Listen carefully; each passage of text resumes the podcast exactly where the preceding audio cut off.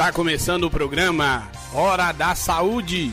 Um programa para a comunidade que leva mais saúde até você.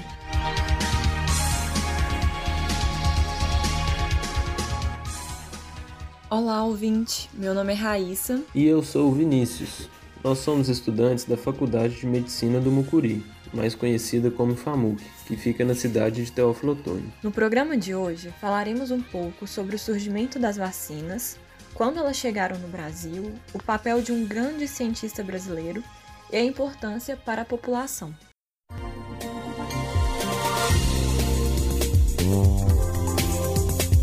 História da medicina. Entenda aqui como tudo começou.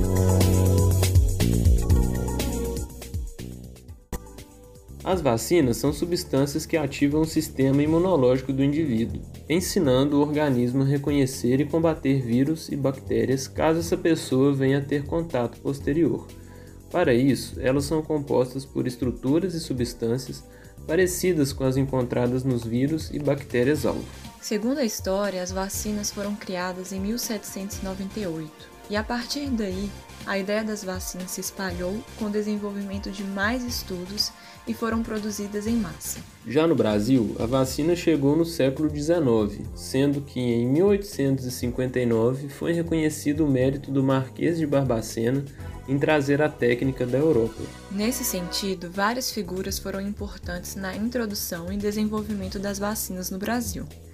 Entre elas, pode-se destacar Oswaldo Cruz, que foi pioneiro na aplicação da vacina como medida de saúde pública em massa. Oswaldo Cruz foi um médico e cientista brasileiro muito importante que se formou no Rio de Janeiro em 1892.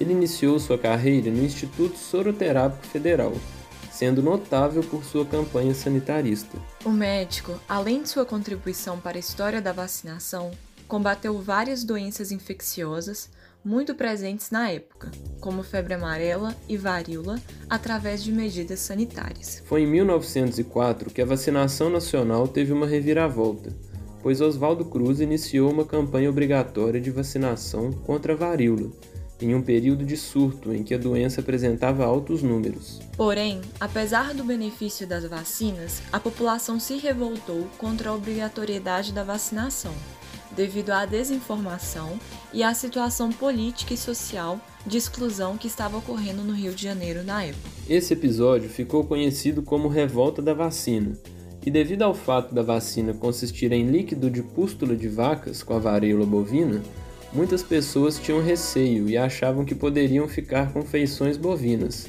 o que obviamente não acontecia. Apesar da campanha do governo, a população não aderiu às vacinas e foi somente em 1908 que isso mudou.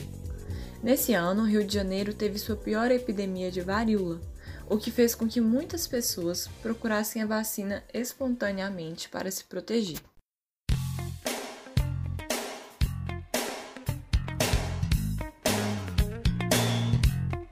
Você sabia? Aqui você encontra dicas de utilidade pública. Você sabe como as vacinas foram criadas? O primeiro indício de surgimento de uma vacina foi no século X, na China.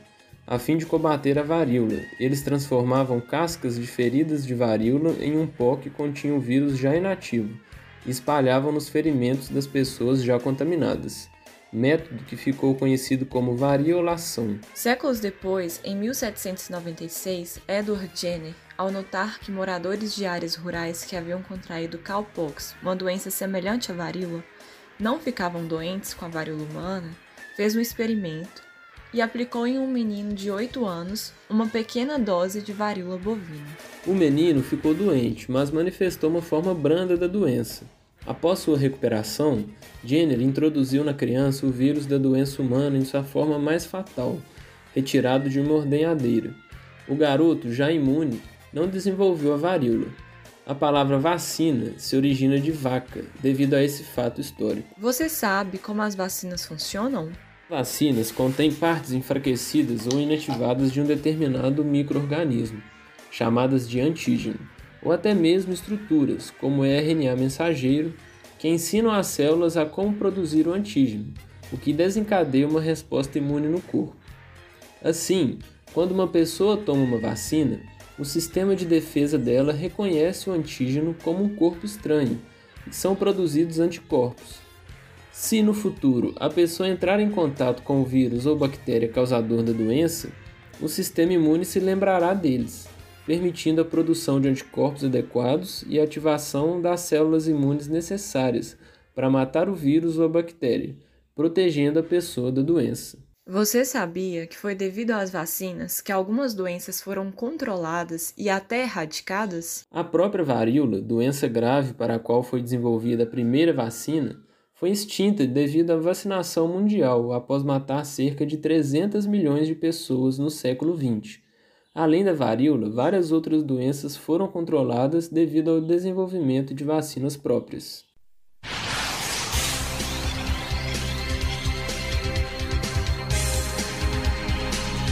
O programa Hora da Saúde chegou ao fim. Agradecemos sua companhia e audiência. Se você deseja esclarecer alguma dúvida, entre em contato conosco pelas redes sociais.